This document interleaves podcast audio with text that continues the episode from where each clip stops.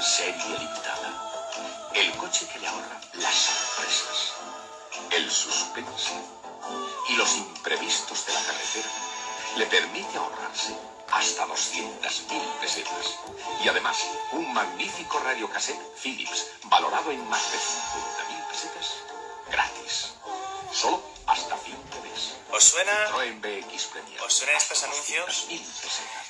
200.000 pesetas de ahorro, Citroën BX Premier. Hablamos de unos coches maravillosos y vamos a hablar de automoción y también a conocer a nuestro gran invitado de esta noche, JF Calero, que está ya prevenido por aquí. Voy a darle a plum plum plum. Aquí estamos, amigo.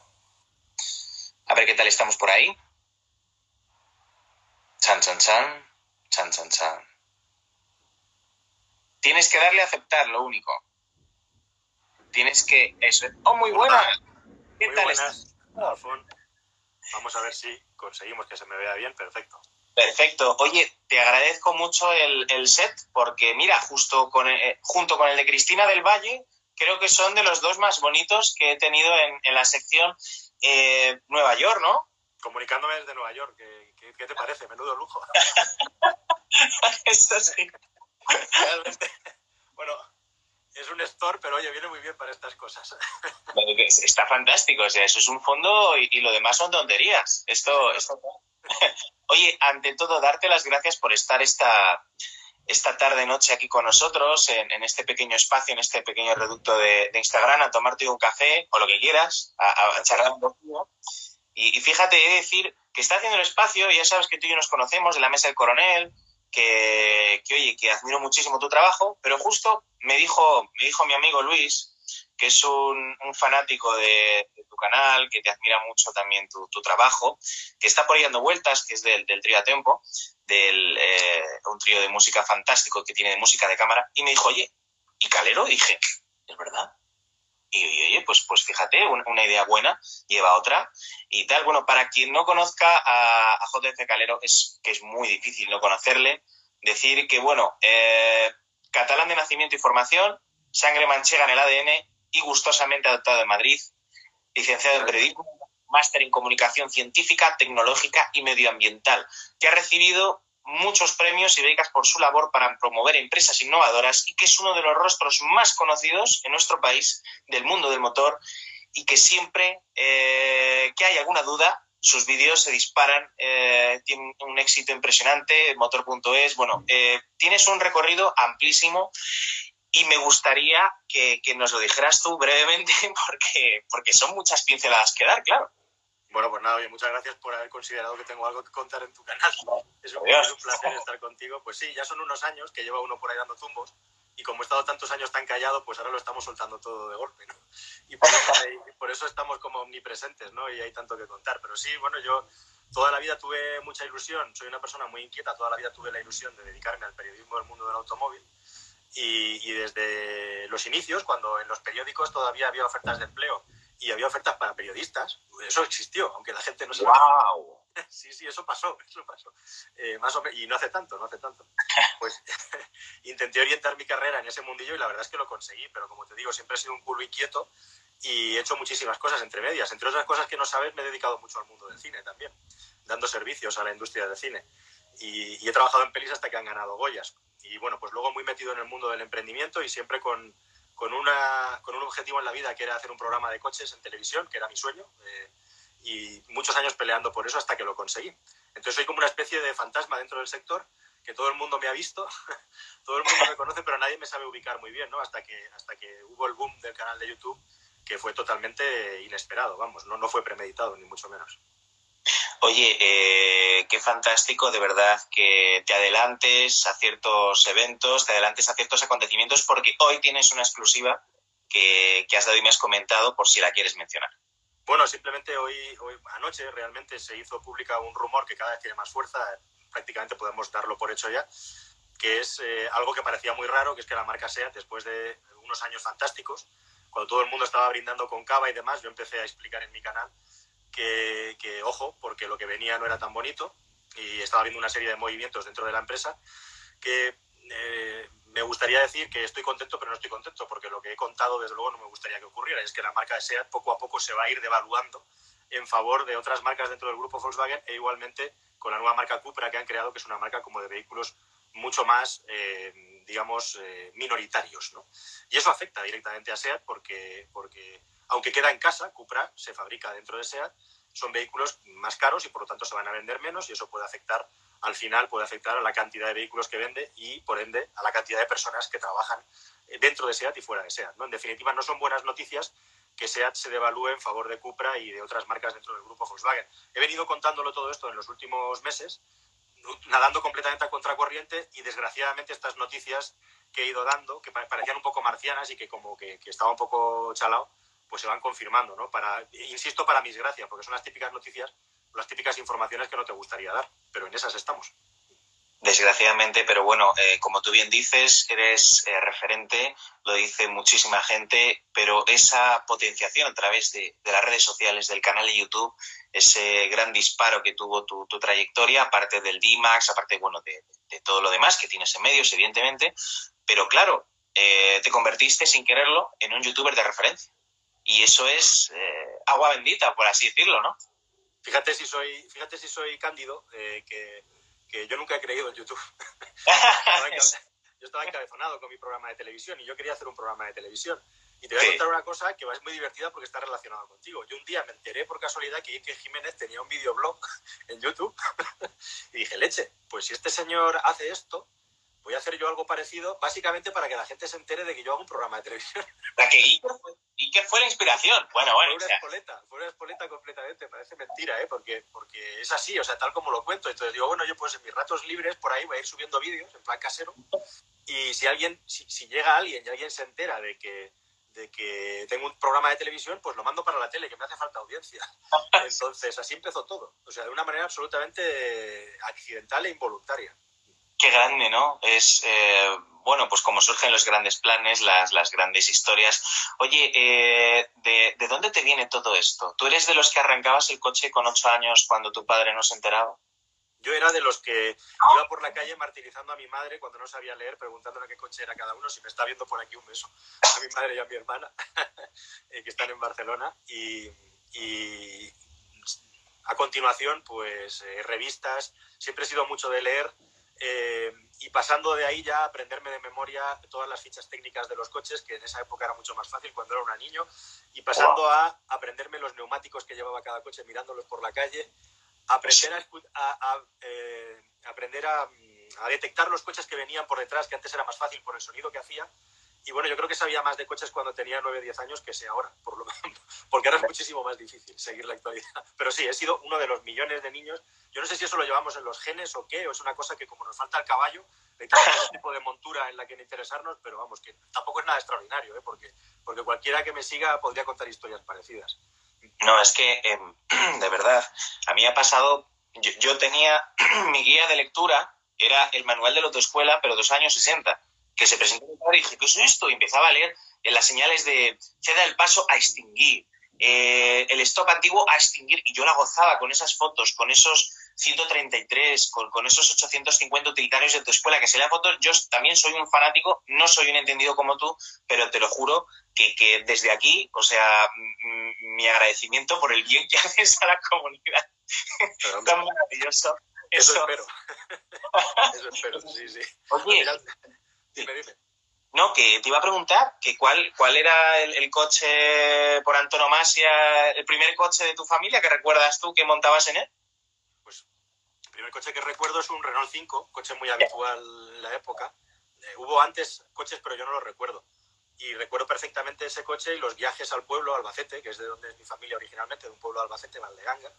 Eh, recuerdo perfectamente esos viajes que para mí eran una aventura las canciones que sonaban en el radio cassette, pues lo típico. O sea, para mí hacer un viaje de 500 kilómetros, que hoy es como un suspiro, entonces era como una odisea, ¿no? Y yo lo vivía así, era como, como que me llevaban a, hacer un camel trophy o, a, la jungla de, aventura, ¿no? Para mí era como un acontecimiento de la noche de antes no dormir, porque me iba a subir a un coche e irme de viaje.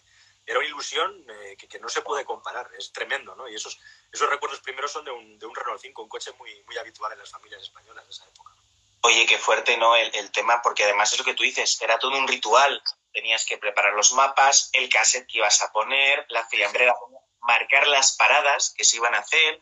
las gasolineras típicas, esas camsa viejas en mitad de la nada, que comprabas el cassette típico del Fari o, de, derivados y todo. O sea, es que es lo que tú dices, tío. Hemos, hemos perdido la gracia. O sea, que éramos más rápido. yo me acuerdo, no sé si te pasa a ti, cuando yo iba a Galicia, íbamos por la antigua carretera, íbamos cada pueblo. Entonces, mira, íbamos llegando a Galicia, pasamos, eh, pasábamos, eh, pues León, ya para allá, eh, y de pronto te encontrabas con, que una vez pasado Benavente, pues que, era carretera secundaria. Ibas por un pueblo, ibas por y ponía semáforo pechado, a, más velocidad de tal, y eso lo gozaba. Y ahora, claro, vas en un tris, pero es chun, chun, chun, chun, vas como en una nave espacial, llegas a tu destino, pum, es como con los coches de antes, que olían a casa, olían a, a, hogar, y los de ahora, pues sí, pero huelen a plástico y huelen a ese, ¿no? Que te da el, tema, ¿no? No sé qué piensas. Absolutamente, o sea, viajar eh, se ha convertido, sigue siendo maravilloso, pero digamos que las máquinas que nos transportan, las carreteras, el entorno, han cambiado tanto para bien que de algo que era una aventura se ha convertido en algo completamente rutinario, ¿no? Y, bueno, pues también es verdad, o sea, no lo idealizamos porque también es otros tiempos, pero hemos ganado tanto en seguridad, en comodidad, en tiempo. Pues eso que ha, perdido el encanto que tenía, ¿no? Ese, ese factor aventura lo ha perdido. Eso tiene muchas cosas buenas y otras, pues, pues no, ¿no? Porque, porque tiene menos sabor. Pero bueno, eh, de hecho, mucha gente conduce coches clásicos y antiguos porque tiene una conexión, aunque son mucho más lentos, peligrosos, vetustos, rudimentarios, le, da una conexión con el entorno que no tiene un automóvil nuevo, que es una especie de cápsula que te aísla, ¿no? ¿Te digo cuáles son mis coches? Por favor, por supuesto, sí, sí. Mi coche diario aquí en Valladolid, mira, lo sabe David Antolín, acaba de entrar. Mi coche diario aquí en Valladolid es un Talbot Horizon. Qué bueno. un, LS, un 1300 de, de, gasolina, que voy con él pues a la finca, que voy, le meto en autovía y, bueno, es un coche que tiene una historia muy bonita. Luego, para los viajes largos, un Volvo 850 del 92, de los primeros, sí, sí. 2.5, y luego en la finca tengo un 600 de, de, de, del, 75 y claro, coches, pero insisto, patrimonio familiar, que son los coches que hemos tenido siempre y que yo, pues desde los 11 años que si iba a los desguaces, tío, que si iba por piezas, que si es decir, pues algo bonito que, muchas veces, eh, pues, oye, que decían que si en las autoescuelas iban a quitar el tema de la mecánica incluso, o sea, que se está, tú abres un motor ahora y te encuentras con muchísimos caballos, fantástico, pero ¿qué te encuentras? Nada, nada, es imposible. Un coche hoy en día es una máquina más propia de un laboratorio que de, que de todas esas cosas de mantenimiento y entretenimiento, ¿no? Entretien, que le dicen los franceses, eh, que al mantenimiento le llaman entretenimiento, es curioso, ¿no? Porque siempre ha sido así, siempre ha sido una tarea, digamos, eh, muy manual y, muy satisfactoria como el bricolaje, ¿no? Y desgraciadamente todo eso lo hemos perdido ahora entre cables y ceros y unos. Pero bueno, yo me alegra un montón. La verdad es que es una cosa que a mí, eso es una espinita que llevamos todos clavados los que nos gustan los coches, ¿no? Que no nos los hayamos quedado con nosotros. Que, ah. eh, lo típico, ¿no? Yo tengo mi casa llena de cacharros y de cosas sentimentales de la infancia que no tiene ningún sentido que guarde y justamente en el asunto de los coches no he tenido la suerte, la audacia de poder guardar pues el Super 5 que tuve, el primer coche que me compré, el 124 Sport que, que me compré. Pero bueno, tuve un 124 Sport 1600 que era una obsesión que tenía desde niño y a la que junté el suficiente dinero pues me compré uno. sí, sí, sí, También es una relación un poco amor-odio, ¿no? Eh, tampoco soy una persona que me guste tener los coches para tenerlos guardados en un garaje o para tenerlos en el salón. Que me parece muy bien lo que tú haces, ¿no? utilizarle. Es, útil, es que tiene que ser útil. Yo, lo de... rompan. claro. Entonces, yo, por ejemplo, el Talbot le restauré en 2016 porque estaba como el Titanic. Estaba, en un coche pues, que había tenido pues, mucha vida, estaba hecho por el hombre y le restauré. ¿Para qué le restauras? ¿Para, para llevarlo después? Digo, no. Digo, para usarlo en diario, pero tenerlo bien. Es decir, eh, pues que te sea útil un vehículo. A ver, mensaje. Quien tenga pasta y su vicio sean los coches, que hagan lo que quieran. Pero en mi caso, en el caso de un utilitario, porque yo creo que si tienes pasta te compras un F50 y te dejas bobadas, pero si realmente te gustan los coches utilitarios clásicos que tengan su maleterito, quieres tu Renault 7, quieres tu, tu SEA Ritmo, quieres esas cosillas, pues los tienes que usar, ¿no? Sí, sí. Por cierto, que, eh, esto, esto es una historia que curiosamente ahora que el automóvil y la información del automóvil están tan en crisis, resulta que todos estos coches, que son, podríamos decir, los clásicos populares que tú estás enumerando, no solamente pierden interés, sino que cada vez generan más interés en el público y en la audiencia. Y de hecho, una idea que tengo, eh, que no es nueva porque lo hace mucha gente, pero quiero empezar a incorporar contenido de este tipo, no solamente actualidad, no solamente tecnología, no solamente futuro, sino también echar una mirada atrás y empezar a incorporar este tipo de contenido en mi canal. Entonces... Por supuesto, muchas gracias. Pues un día tenemos que hacer un, Tenemos que hacer una colaboración seguro en el canal. Además, le echo el motor otra vez, o sea, le echo culata, le echo todo. Está, levanta ese capó tan nuevo con las etiquetas y todo, que las conseguí, las imprimí, las puse, y está, el coche está de concesionario, un cuatro velocidades, para ser más exacto. qué bien. Que por cierto, yo no te quiero chafar la guitarra, eso se dice mucho en Cataluña, no sé si se dice en castellano. No te quiero fastidiar un poco, pero sabes que, que tenemos un problema los que nos gustan los vehículos clásicos antiguos, que es que dentro de nada ya no nos van a dejar de entrar dentro de las grandes ciudades en ninguna, en ninguna, o sea, no solo Madrid y Barcelona. Y como no cambie la cosa y no se hagan excepciones, eh, va a haber un problema importante con esto. Fines de semana y poco más. Es que eso, los históricos no somos el problema, ¿no? Lo que decían. Es decir, a mí no me parece lógico, ¿no? Yo, yo no, yo no soy un analista político, pero a mí no me parece lógico que un coche, por ejemplo, el Volvo mismo, que está en perfectas condiciones, que pasa tuve que es un cochazo, que es el 92, que está perfecto, que contamina menos que ciertos diésel de hace unos años, a los diésel, como es de un intervalo, les dejan y a mi coche no. Es decir, son cosas que dices, vamos a ver, si tienes, si tienes el problema resuelto o no. Yo espero que en Valladolid, como es una ciudad pequeñita, por favor, por favor, mm, eh, dejadnos dar una vuelta, que, que voy a la cica con él, y que es que no contamina, que es que para eso, bueno, en fin, no, no, no voy a entrar en, no voy a entrar en, temas, pero te doy totalmente la razón. Oye, eh, lo que sí que me gustaría compartir contigo, ¿no? Es una expresión que me lo dice mi amigo Luis Ruiz, que está por ahí, ya te digo, del Trio Tempo, viéndonos, y me dice, es que siempre dice, va, me hizo gracia porque en un vídeo que tenía Mercedes de mis padres decía, va como una alfombra voladora. Va como, como esa, esa sensación tan bonita, ¿no? Tú sientes también esa sensación de alfombra voladora cuando vas con ciertos vehículos, supongo. Sí, sin duda, sí, sí. Eh, em, hay, muchas expresiones muy bonitas y muy interesantes que vienen de, pues eso, del periodismo del motor de los 60, de los 70, de los 70 y de los 80 sobre todo.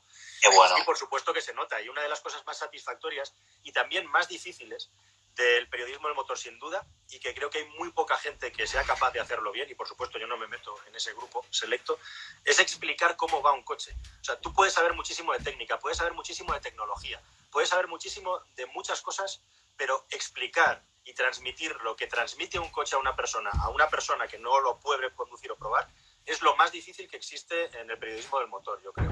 Y es una de las cosas que personalmente para mí marcan la diferencia entre, entre el mejor periodista y uno bueno solamente, ¿no? Eh, ese tipo de sensaciones, conceptos como lo que, es una alfombra voladora, etcétera, pues para mí es lo más complicado, ¿no? Eh, esa, esa, capacidad para sentir y luego tú para transmitir lo que transmite un coche, lo que te transmite un coche a ti, ¿no? Fíjate, a mí lo que me pasa, eh, por ejemplo, con un cuatro velocidades, yo cuando mis amigos me dicen, oye, pero ¿cómo se conduce con cuatro velocidades? Digo, igual que una barcaza.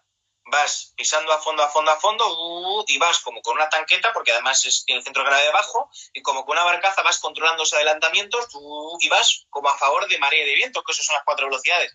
Entonces, pues sí que es verdad que, que intentas transmitirles esa sensación de poderío de lo que fuera, pero al final acaba haciendo un símil de siempre que es, es como si condujera a Mazinger Z se siente el freno el volante, se siente la carretera, el bombín del freno, todo, todo, todo. Y, es, y no tiene nada que ver, maneja las palancas. Eh, yo me acuerdo una vez eh, eh, que, tenía un examen estudiando la carrera, etcétera, y, dije, no puedo ir, no puedo ir porque tengo fiebre tal, y papá, te cojo el Volvo porque el talo no puedo moverle. Y es que eso fue una realidad, porque son, son coches de, de, de punch que te obligan incluso físicamente, eso es, eso es. Y, y es, una, es, una, cosa muy interesante esto que cuentas, porque los coches, digamos, muy caros, muy potentes, que todos soñamos, están muy bien, te transmiten muchas sensaciones, pero realmente uno se puede llegar a divertir mucho conduciendo y sentir mucho la conducción en un vehículo precario, porque te exige mucho más.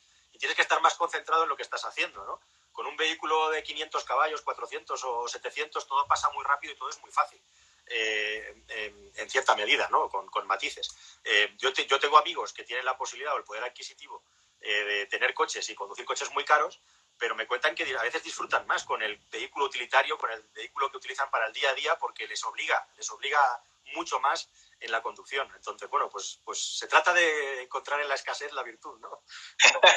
Eso sí, fíjate, es, es, lo que dices cuando vas con un coche otro que dices, bueno, o eh, directamente estás a tu rollo, o cuando llegas dices, ya hemos llegado, ¿no? Como diciendo ya, otro viaje más. Me das una palmadita ahí en la aleta y dices, ¿eh? Esto es que, Oye, ¿cuál era, ¿cuál era tu coche preferido cuando eras niño, aparte del, del SEAT, evidentemente, pero cuál era tu coche que, que, bueno, que te fijabas más y que disfrutabas más viendo? Hombre, había, hay dos coches que, me flipaban y los conseguí, que fueron el, 124 Sport y el Super 5 Turbo. Eh, fue, mi, primer coche. Primero, primero lo que le llaman el, culo gordo, ¿no? El Maxi Turbo, que es la versión anterior. sí. el, coche familiar, pero la versión de carrera, ¿no? Y luego había otro coche también dentro de ese mundo de clásico popular que me alucinaba y que no he tenido ocasión de tener. Algún día no sé si lo tendré, que es el Ford Capri, el 2.0. ¡Hombre! Eh, otro, otro clásico tremendo, ¿no? Joder, es, es el hermano de, del Ford Falcon de Mad Max, si mal no, no, recuerdo, de ese estilo, primo hermano. Es pues, pues, alguna vez que hay uno por Valladolid que lo dan vueltas y lo aparcan y se lo quedan mirando, yo creo que ese sí que lo tiene para fardar, fíjate lo que te digo. Eso sí que. Pero, pero fíjate, de toda esa línea, ¿no? Partimos de los años 60, donde todo era redondito, en los 70 se cuadriculó, en los 80 se mezcló, en los 90 otra vez, pero sobre todo a mí me llama mucho la atención eh, Juan Francisco, el tema del cambio tan instantáneo entre que un coche del año 81 no tenía nada que ver con uno del año 91. En 10 años se produce la verdadera revolución de, los turismos en España. Sí, sí, totalmente. Eh, como en tantas otras cosas, ¿no? Los años 80 son como... Yo a veces le digo a mis amigos que, el mundo se debería de haber quedado en 1989 o así, eh, en algunas cosas. Y es así, o sea, realmente realmente también esto tiene que ver con que en los años 90 comienza a tomarse muy en serio tanto el tema de la contaminación como el tema de la seguridad, ¿no? Entonces, eh, hay un salto adelante muy, muy importante, muy importante. Y tiene que ver mucho con eso, ¿no? Eh, aparte de que el automóvil se populariza mucho y, entre otras cosas, pasamos de, tener un coche que es como una especie de herramienta que hay que pagar a letras, a plazos, eh, para transportar a la familia, a ser un, producto, hablo de España, eh, concretamente de España, ser un producto recreativo incluso. Eh, llegan los vehículos turbo, por primera vez llegan los vehículos de altas prestaciones a las clases populares que antes no, no lo solíamos. Y todo eso ocurre en, en, esa época de finales de los 80, principios de los 90, que se mezcla con el aumento de los estándares de seguridad, de contaminación, y ahí tenemos un mundo nuevo. Oye, ¿cuál es para ti eh, no de cara a lo mejor al que te gustaba, sino para toda la gente que esté dudando ahora coger un clásico popular, entre los 60, 70, 80, principios de los 90, vamos a decir. Eh, ¿Cuáles eh, dos coches estrella que recomiendas y cuáles son dos coches que no recomiendas? Mm, qué pregunta más difícil. De todos estos tres que te he dicho, Capri 124, los 124 se han puesto imposibles ya. O sea, yo el que me, cuesta, me costó la mitad de lo que cuestan ahora. El Super 5 Turbo aún está económico. Eh, hay coches como, por ejemplo, el 205 GTI, eh, que está mucho mejor valorado que el Super 5, que, ya están en un dineral, ¿no? Entonces, em, todos estos clásicos populares vamos a empezar porque son vehículos que tienen muchísimo más interés por parte de la gente que coches mucho más caros en España. Con lo cual, las posibilidades de que se revaloricen, especialmente todos estos deportivos de los años 80, eh, son mucho más altas. Mm, vehículos que no recomendaría, me cuesta encontrar, ¿eh? Quizá coches que son muy peligrosos, como por ejemplo eh, los, turbos de, Ford, el, el Escort Turbo, el Fiesta Turbo, que es un coche muy, muy poco conocido, del que hablé, por cierto, hace poco en un vídeo mío. Son vehículos que tienen mucha amiga para, ser conducidos. Y, claro, ¿qué no, qué no recomendaría? Eh, la verdad es que hay gente también que me escribe mucha gente preguntándome, oye, me quiero comprar este otro coche, eh, ¿me recomiendas que me lo compre para que se revalorice? Pues que es imposible saberlo, es, es, muy difícil, es muy difícil. Entonces, no te sabría decir así coches que no recomiende, la verdad es que ninguno, pero bueno, le daré una vuelta a ver si se me ocurre alguno más. Solamente borraría los que son realmente peligrosos, peligrosos. y agudos, ¿no?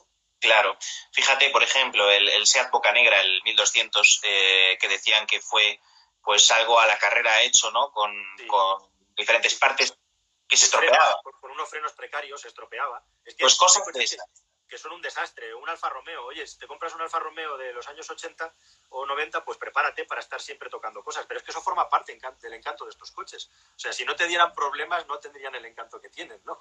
Los manguitos de freno del Mini, del primer Mini, que se picaba en contacto con, con, la, con la historia, o el mismo 600, que, que tenías que estar del, del calentamiento del, del motor. Se calentaba eh, seguro. El mismo Super 5 Turbo podría escribirse un libro con todos los problemas que dan, todos los quebraderos de cabeza que dan, pero eso forma parte del encanto de los coches.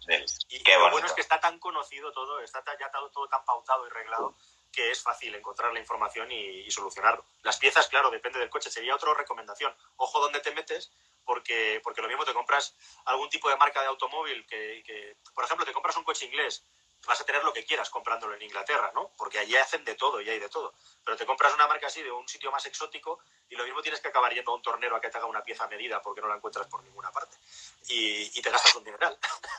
Me ha pasado con la horquilla del embrague, exactamente. Que madre mía, no aparecía, no aparecía.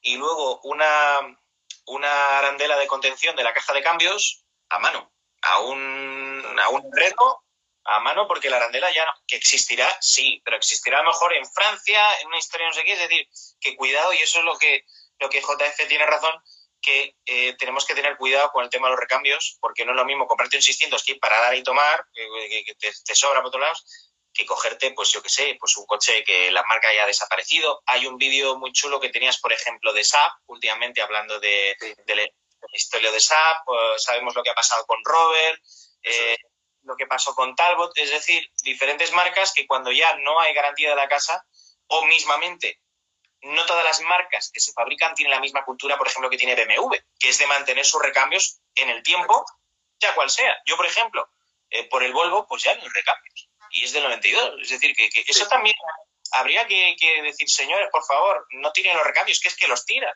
que los tiran, que los tiran a la basura. Eh, hay una marca, tú lo has dicho, SAP, un SAP 900 Turbo. Ese 900 Turbo Cabrio que hemos visto todos en las películas americanas. Eh, un coche increíble que tiene una valoración tremenda. Bueno, pues eh, cuidado con las piezas, ¿no? entonces, sí, sí, es una cosa muy importante. Desde, desde luego. Oye, a título personal, ya que no nos ve nadie, ¿vale? ¿Qué crees que pasó con Talbot? Uf, bueno, forma parte un poco de, de, de esta épocas de reconversiones, ¿no? De, marcas que, no, digamos, no evolucionaron con la suficiente velocidad para, poderse adaptar a los tiempos nuevos. Marcas que dependían de capitales externos también, eh, cambios en las políticas de las empresas y sobre todo que comenzaba también la época de la, digamos, concentración de la industria, ¿no? Teníamos, teníamos una amalgama de marcas y de, y de, productos tremenda y fíjate que hoy en día pues hay cuatro o cinco grandes grupos que controlan el 50% de la industria de la automoción occidental, ¿no? Entonces, bueno, pues es justo el fin de una época y el inicio de otra, ¿no? En la que comienza a haber concentraciones y comienza a haber digamos, pues marcas que se quedan por el camino simplemente porque se agota una época y comienza una nueva más tecnológica en la que o no hay inversión o no hay interés o, no hay tecnología suficiente.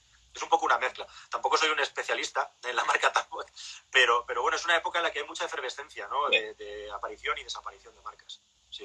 Desde luego. Oye, y también, no sé si, si será capricho mío, no lo sé, pero claro, ahora los coches están trazados por un ordenador, antes había un designer entero que era pues un estilo más, más agradable a la vista en el sentido pues que lo hacía un ser humano, ¿no? Al fin y al cabo. Eh, yo cuando voy con el coche me paro en un semáforo, veo alrededor, me parecen todos iguales. Me parecen todos Y antes decías, aquí tienes un GS, aquí tienes un Dian, aquí tienes un Renault 9 y ahora digo, es que no sé, es que no sé, es que no. Eh, eh, sí, si yo no digo nada en contra de la seguridad, que me parece fantástico, la de vida es que se salvan y fantásticos coches, pero jolín, dale, un poco de un poco de gusto, ¿no? Un poco de, identidad. Mira, ahí, se me ocurren tres cosas según te voy escuchando por los motivos y la última es una cosa buena, la cuarta, eh, que es un motivo para la esperanza. Tres cosas son, primero de todo, que las normativas de seguridad eh, obligan a que las marcas tengan que tener unos diseños determinados. En segundo ah. lugar, la aerodinámica, que está relacionada con los consumos de los coches, hace que para determinados tamaños de los vehículos eh, bueno, pues, pues tengan que tener unas formas muy parecidas, ¿no? Incluso en los alerones y en los aditamentos estéticos. Y en tercer lugar, desde el punto de vista de marketing, cada vez se ha considerado durante una época muy larga que el hecho de que una identidad de marca fuera reconocible a lo largo de toda la gama era positivo. Muchos coches los ves desde el retrovisor y hasta que no te pasan no sabes si estás viendo un BMW Serie 3, un BMW Serie 5 o un 7, ¿no? Y es una cuestión puramente de marketing de las marcas. ¿Cuál es el cuarto factor positivo que puede cambiar esto? Pues que los coches eléctricos que vienen eh, eh, permiten por la, arquitectura del vehículo muchísima más libertad a la hora de diseñar el coche. Entonces los coches eléctricos nos pueden volver a traer en una época dorada de diferenciación de los vehículos porque hay muchísima más libertad técnica y por lo tanto muchísima más libertad también para los diseñadores.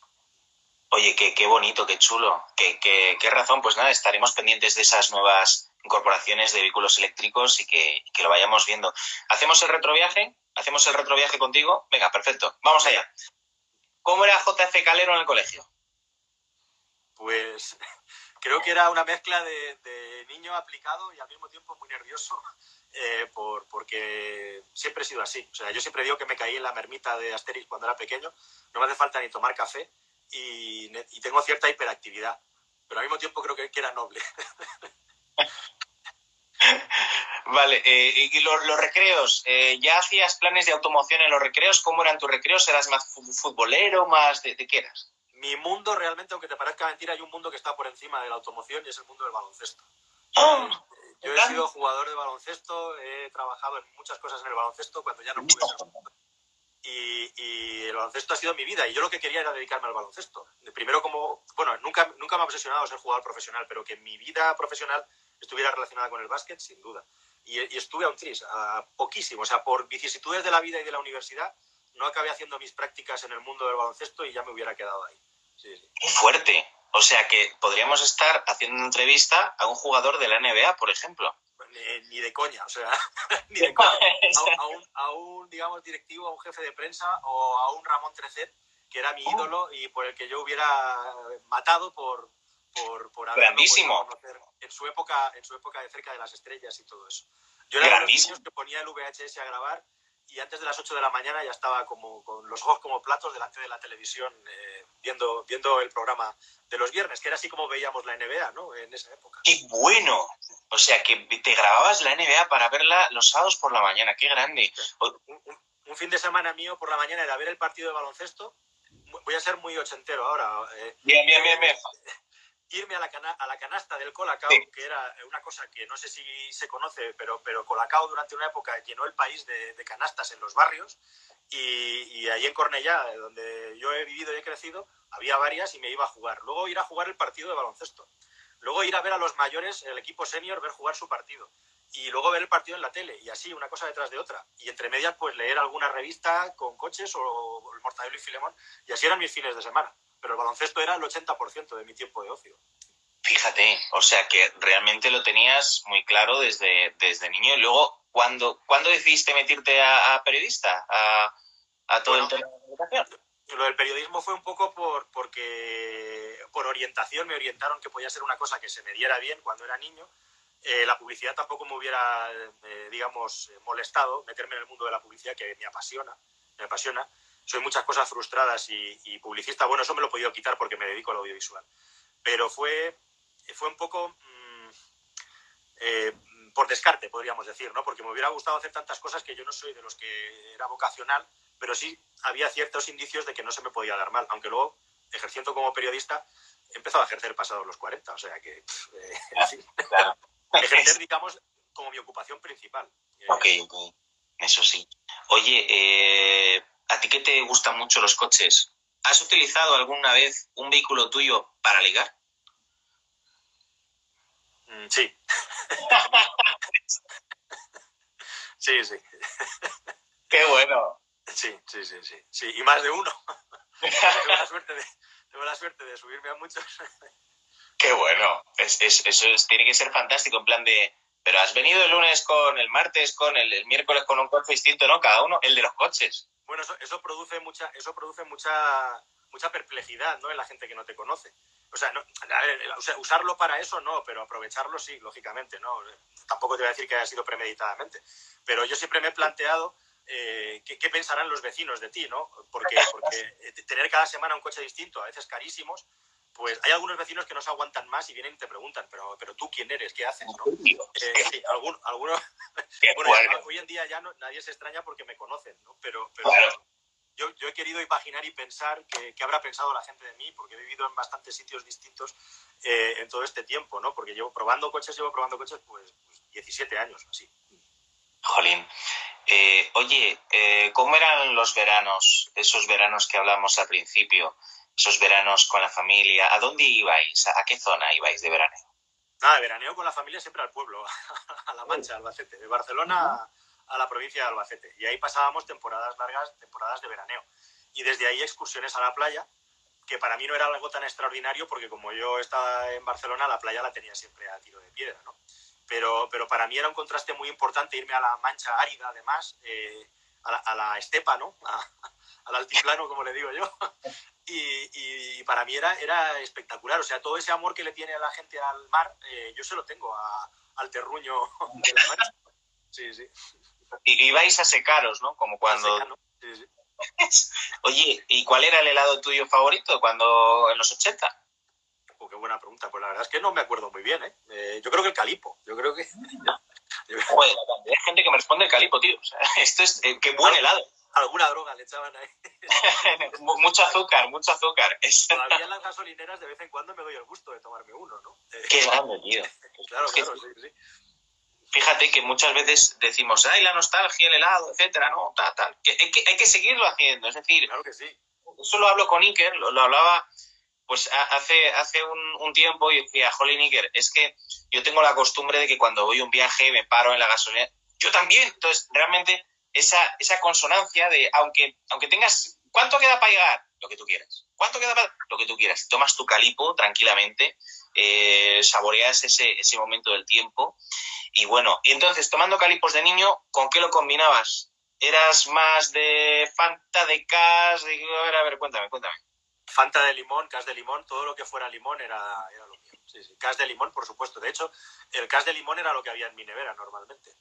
Qué bueno. Oye, ¿y, de chuches? Y de chuches, la verdad es que menos.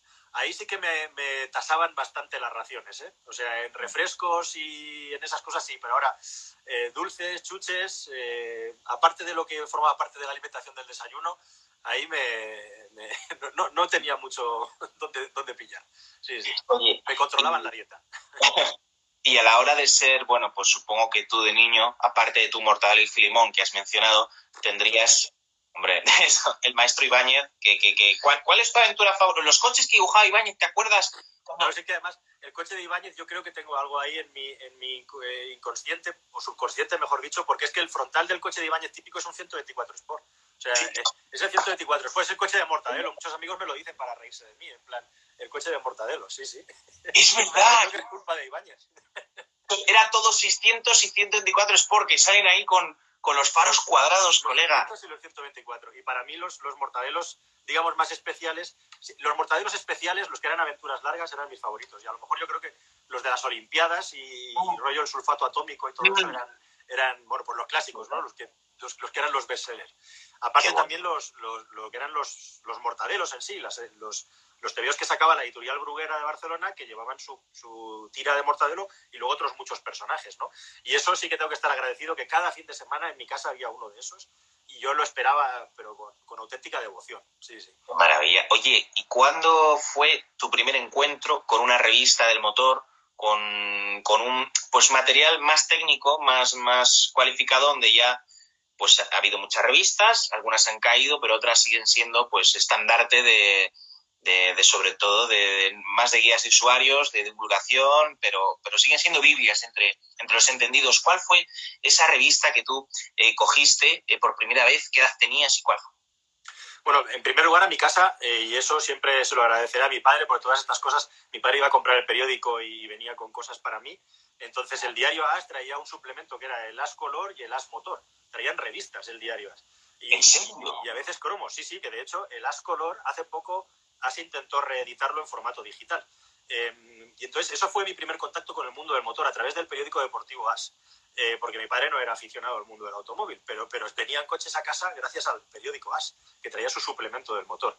Luego ya cuando yo tú empecé a ganar los primeros dinerillos y, me compraba revistas, pues me compraba lo típico, las revistas de Motor Press Week, es decir, los coches actual, actual los autopistas, los automóvil, eh, me, gastaba una parte del presupuesto semanal en, esas revistas, ¿no? Y empecé a acumular y a coleccionar. Y luego, el primer trabajo que tuve en el mundo del automóvil fue en Revue, Revue Technique Automobile, RTA, que es una revista clásica francesa que son manuales de taller.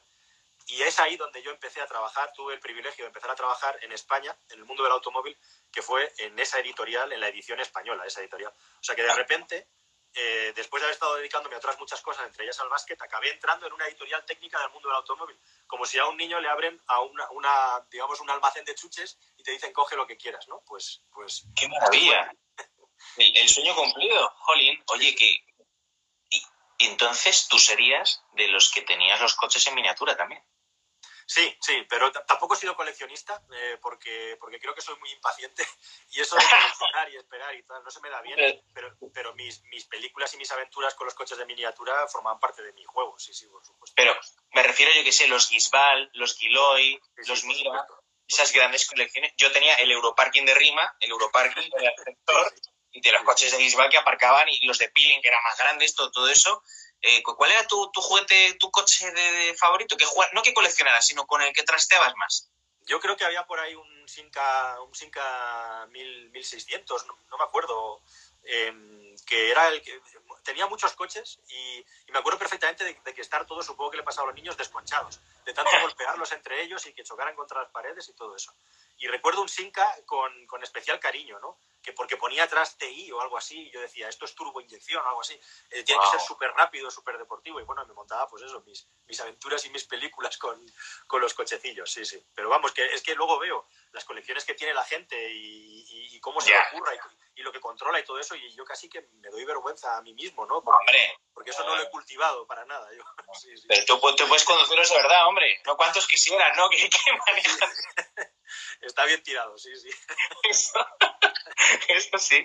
Oye, y, y, a la hora, pues, de, por ejemplo, de. A mí me ha pasado ver películas por los coches que salen las películas. Es ver, ver coches. Hay una escena del Crack 2 de Garci que sale Alfredo Landa conduciendo un, el R18 donde está el maletero, etcétera. ¿Hay alguna película que te haya llamado la atención en ese sentido? Hablas de la infancia. Eh, sí. O en general, ¿no? Bueno, yo, me, yo flipaba con las películas de Harvey, del, del Hombre. escarabajo este que, que tenía Harvey, propia. Eh, eh, con Dean Jones. Eso me ha marcado a mí muchísimo. Eh, con el 53 era, ¿no? El 52, ¿Sí? ahí dibujado, ya ni me acuerdo. Pero, pero para mí eso era como un acontecimiento mundial, o sea, que pusieran en la tele una peli de, de ese escarabajo mágico, ¿no? Bueno. Oye, los, había unos coches que, fíjate, que eh, ¿cuáles eran? Los coches de Eco, que eran pequeñitos, que eran muy, sí. muy, y que eran reproducciones, porque la marca Eco es una industria juguetera que quebró, luego rescataron los moldes, hubo un incendio, etcétera, siguen produciéndolo, lo venden en Madrid, en la Plaza Mayor, y eran los coches americanos, americanos sí. que podemos encontrar, pues yo que sé, películas como El mundo está loco, loco, loco, donde, donde es esa travesía de vehículos y tal, ese encanto de los coches americanos, ¿no? Es increíble, increíble. O sea, yo te tengo que decir dos cosas. Soy un apasionado, soy un... O sea, es que veo un coche en una película y ya me quedo boquiabierto. Creo que tiene unos diseños que es es irrepetible. Soy bastante ignorante de coches americanos deportivos, pero me fascina. Y, y, de hecho, hace poco una editorial se puso en contacto conmigo y me dijeron lo típico, te mandamos nuestra colección de coches americanos y, jolín, he flipado. O sea, eh, de repente, eh, tener esas miniaturas tan bien hechas, eh, algunas he enseñado en las redes sociales, me parece alucinante. Me hubiera gustado, yo soy muy pro automóvil europeo, porque es mi cultura, ¿no? La cultura que hemos tenido tú y yo y los que nos están viendo, la mayoría, de los coches que veíamos en la calle, ¿no?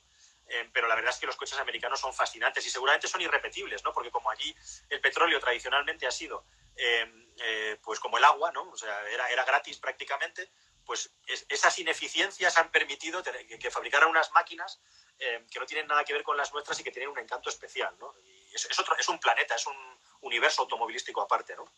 Jolín, desde luego. Eh, de tema de películas, ¿cuáles? Porque, a ver, siempre están, pues el, el Chevrolet de, de Cazafantasmas, el DeLorean de Regreso al Futuro, el Ford de Mad Max, eh, pues todos los coches que pueda tener referencia, el Volkswagen Escarabajo de Herbie. Eh, ¿Cuál es tu coche favorito por antonomasia del cine? Me voy a ir, me voy a ir otra vez a los 80. eh, y, y, te voy a hablar del Ferrari Testarossa de corrupción en Miami. Oh, ¡Qué grande, tío! ¡Qué grande! ¡Qué grande! Acabo de tener un flash, acabo de ver la cabecera. tap, tap y... jo, eso era para mí, era tremendo, era tremendo. Esa época, el Testarossa, el Lamborghini Countach, eh, esos coches tan, tan hiperbólicos, ¿no? Aparte de los coches, eh, los Mustang, por supuesto, también, ¿no? En cualquier... El Mustang de Bullet, eh, en fin, los coches de Starkey Hatch el Ford, el Ford Gran Torino, yo qué sé, me, me, me, volvería loco eh, poniéndote referencias. Hasta el, hasta el, el Ferrari que sale en, en, el remake de La Guerra de los Mundos que, con, que conduce Tom Cruise, que, que, me parece flipante de color negro. ¿no? Eh, es verdad. Eh, el, el, Aston Martin también, de, de el, famoso Aston Martin. Sí, sí. Es que acabo de verlo, ¿no? Pero fíjate... Otro coche también mítico, el, el Citroën Tiburón. Eh, oh. Que también ha, tenido una presencia importante en el mundo del cine, ¿no? Fíjate que fue, eh, no sé en qué revista le dieron el título del coche más bello del, de la época tal, eh, junto con, con, el que es considerado el más bonito, que es el, el, Bugatti Atlantic, creo, que es uno de las referencias también de, de, la automoción. ¿Cuál es el coche más bonito, aparte del Renault 5 Copa Turbo, cuál es el coche más bonito para ti de, de, toda la historia? El que te impacte, el que digas, joder, este. Es imposible decirte. el, DS21, el DS en general, el 21 es el último, estaría entre ellos o de los últimos. Un coche que me fascina es el Lamborghini Miura. Mm. Eh, estaría, en el, estaría en el top 3, sin ningún género de dudas. Y pues a lo mejor el Alfa Romeo tipo 33, que es un vehículo mega deportivo y que en esa época los deportivos de los años 60 barra 70, en, en esa fase de transición, estamos hablando de esa época en todo momento, quizás son los coches para mí más bonitos que se han diseñado nunca. ¿no? Eh, es como que tenemos un pie puesto en, en, el motor más clásico, más antiguo, y un pie puesto ya en la época más moderna. ¿no? Sí, señor. Pero fíjate, las series mismas de televisión de los 80 le daban tanta importancia al vehículo, el coche fantástico, la furgoneta del equipo A. Eh, es decir, era un elemento más y la gente veía el coche fantástico por el coche, que no nos, no nos, no nos olvidemos, que luego llegarían los vigilantes de la playa, pero es que era el coche fantástico. Tú, fíjate cómo ha cambiado la cosa, que hoy en día cuando hablas de automóvil, eh, a una persona que no le gustan los coches, ¿qué le viene a la cabeza? Contaminación, accidentes de tráfico, eh, eh, se ha demonizado el automóvil. Sí, y si os guste más o menos, el siglo XX es el, es, es el siglo de, del petróleo y de la automoción. O sea, la, la, industria del automóvil nos ha llevado en buena medida a, a, unos estándares de calidad de vida muy altos que nos han traído un montón de problemas también. Y yo no quiero negarlo eso pero es que forma parte de, de, nuestras vidas y de nuestra cultura, ¿no? Y parece que hoy en día el automóvil es solamente una herramienta para matarse. Y es muy triste que, bueno, nosotros hemos tenido ocasión de vivir en todo eso, ¿no? Pero hoy en día mm, el automóvil prácticamente podríamos decir que es una cosa que a eliminar, ¿no? Y, sí. es un poco triste. Desde luego. Eh... Bueno, no quiero ser yo aquí eh, aguafiestas, ¿no? Pero me, apetece decirlo y siempre que puedo lo digo, ¿no? Que el coche es muchas más cosas que contaminar y, y, y accidentarse, ¿no? Mira, bajo... hay que decirlo hoy en día. Totalmente. Bajo mi punto de vista, un coche es un compañero, un coche es tu hogar, porque yo cuando viajo a los sitios, o he viajado, me he movido, tu coche es tu hogar, donde tienes tus libretas, tu ordenador, tus apuntes. Mira, dice Carlos Largo, la furgo de Scooby-Doo, que nos está viendo. Qué grande, tío, es verdad.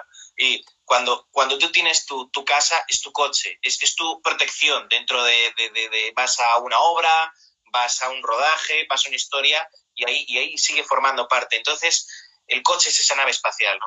Hay una escena ahí espectacular, se me pone la piel de gallina solo de recordarla, de un peliculón que es eh, Un Mundo Perfecto, eh, la, la, película en la que eh, secuestra a un niño, ahora no me va a salir el nombre del actor, el actor de Waterworld.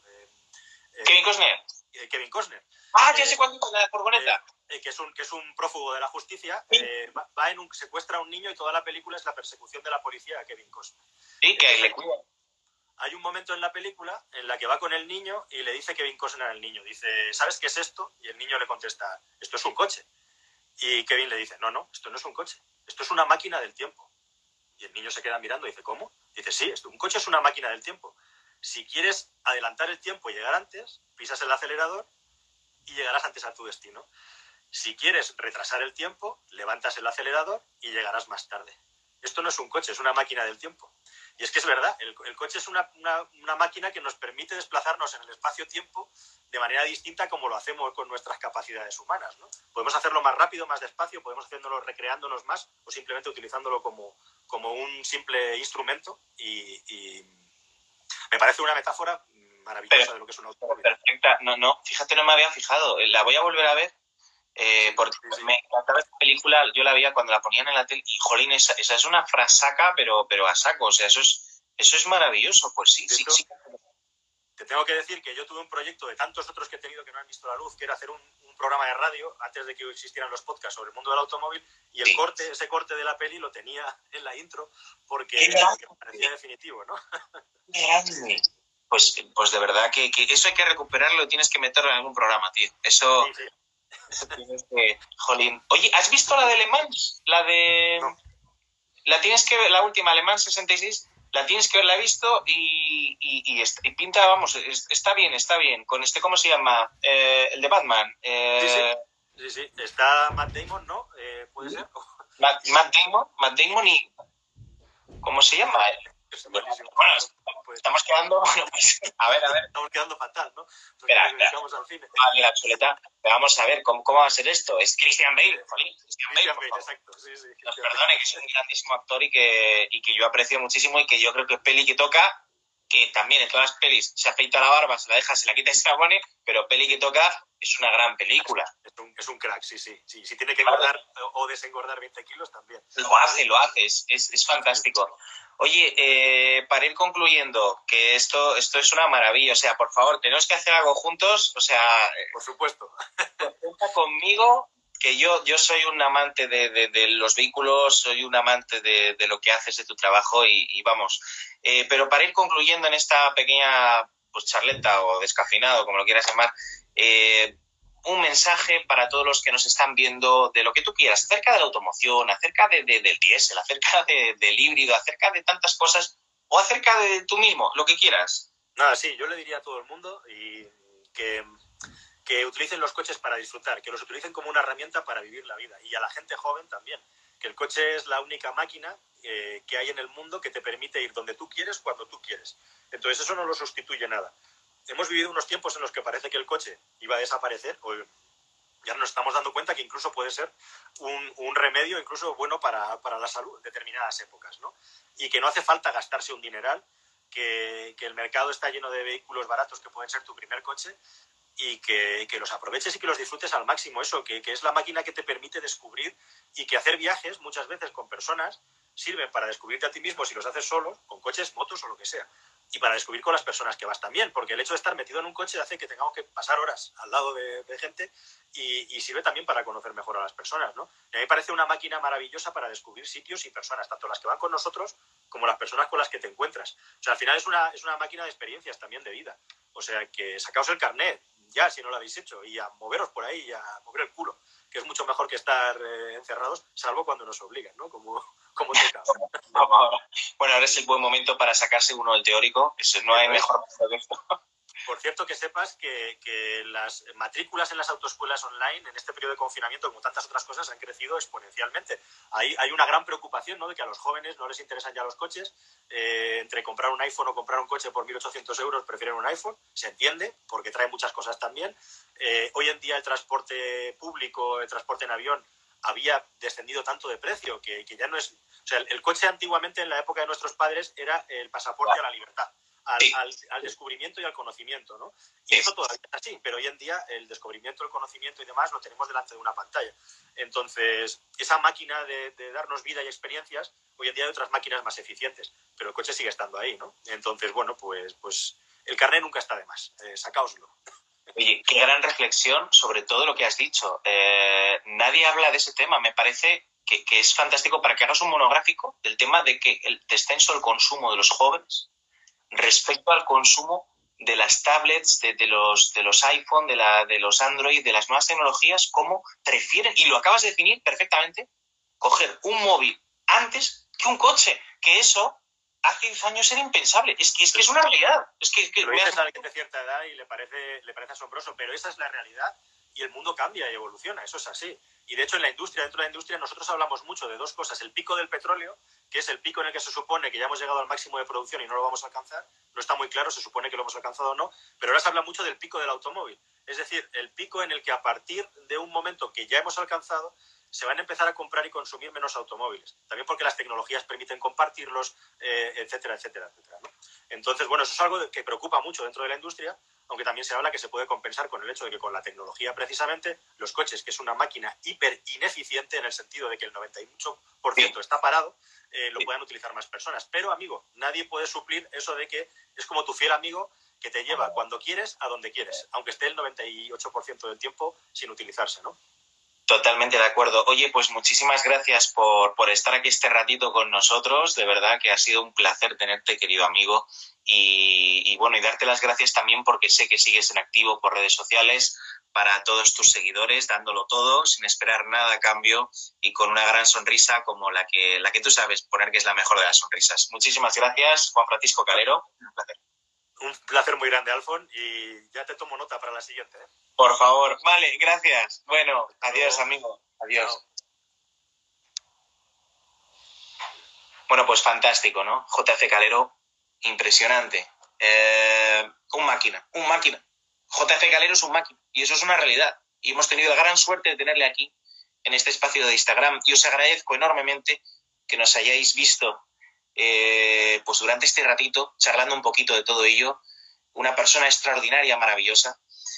Y bueno, yo he de decir que en el garaje yo he arrancado estos días el coche, los coches en el garaje, para que pues, pues cargue la batería, ¿no? Y hay que darles vida, hay que darles, ¿no? Porque lo que decía Juan Francisco, que se, se para, ¿no? Se para esa máquina y hay que darle un poquillo de vida, hay que darle pues en fin, yo es que soy un apasionado ya me tiraría horas hablando. Pero bueno, muchísimas gracias por haber estado aquí en este ratito con nosotros. Deciros, primero, que ahora a las 10 de la noche tenéis que ir al videoblog de Iker Jiménez en YouTube para ver La estirpe de los libres con un episodio más, con un capítulo fantástico más. Y mañana a las 9 de la noche tendremos aquí, en el Instagram de Alfonarranz, arroba Alfonarranz, a Víctor Clavijo, un actorazo fantástico y también fotógrafo, que eso no se dice mucho.